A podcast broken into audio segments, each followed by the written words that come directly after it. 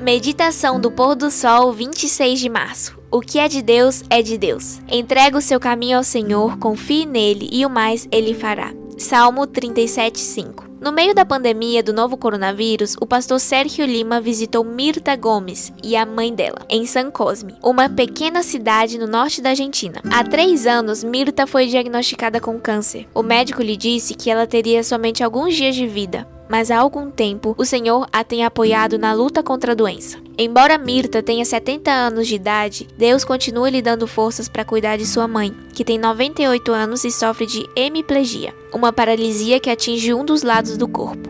Naquela tarde, durante a visita do pastor Sérgio, elas cantavam e choravam emocionadas. Mirta lembrou a letra de seu hino favorito, De Mi Amante Salvador, e repetiu com ânimo: Falar sobre Jesus é a melhor coisa para mim. Após a oração, Mirta disse ao pastor: Queremos lhe devolver o dízimo desses quatro meses. O que é de Deus é de Deus. Em San Cosme, não há igreja. Quando podiam, Mirta e sua mãe viajavam 60 quilômetros para assistir ao culto. Porém, devido ao isolamento, isso não foi possível. Por meio desse ato de fé, mãe e filha reconheceram Deus como o doador de tudo. O Senhor não supre somente nossas necessidades materiais, mas também espirituais e emocionais. De fato, Deus é o alicerce sobre o qual Mirta e sua mãe decidiram construir a vida. Ele é o apoio delas, especialmente nos últimos anos em que ambas tiveram que lutar contra enfermidades. Na mesma noite, enquanto dirigia pela estrada, o pastor Sérgio pensou: como duas senhoras idosas em uma situação crítica de saúde completamente isoladas, lutando dia a dia por sua vida, continuam fiéis? Nem as provações mais severas, nem a distância, nem a crise pela qual estão passando as impediu de ser leais ao Senhor. É assim que a fidelidade se torna marca registrada dos filhos de Deus. Não há desculpa para não ser fiel. O pastor então concluiu seu pensamento. Hoje aprendi que não devemos ser fiéis a Deus apenas em circunstâncias favoráveis, mas também na provação, na crise e na dor. Afinal, o Senhor nos presenteia com seus benefícios. Estamos em dívida com Ele pelo alimento que comemos, pela água que bebemos, pela roupa que vestimos e pelo ar que respiramos. Ele é um generoso benfeitor e preservador. Conselho sobre mordomia, página 13.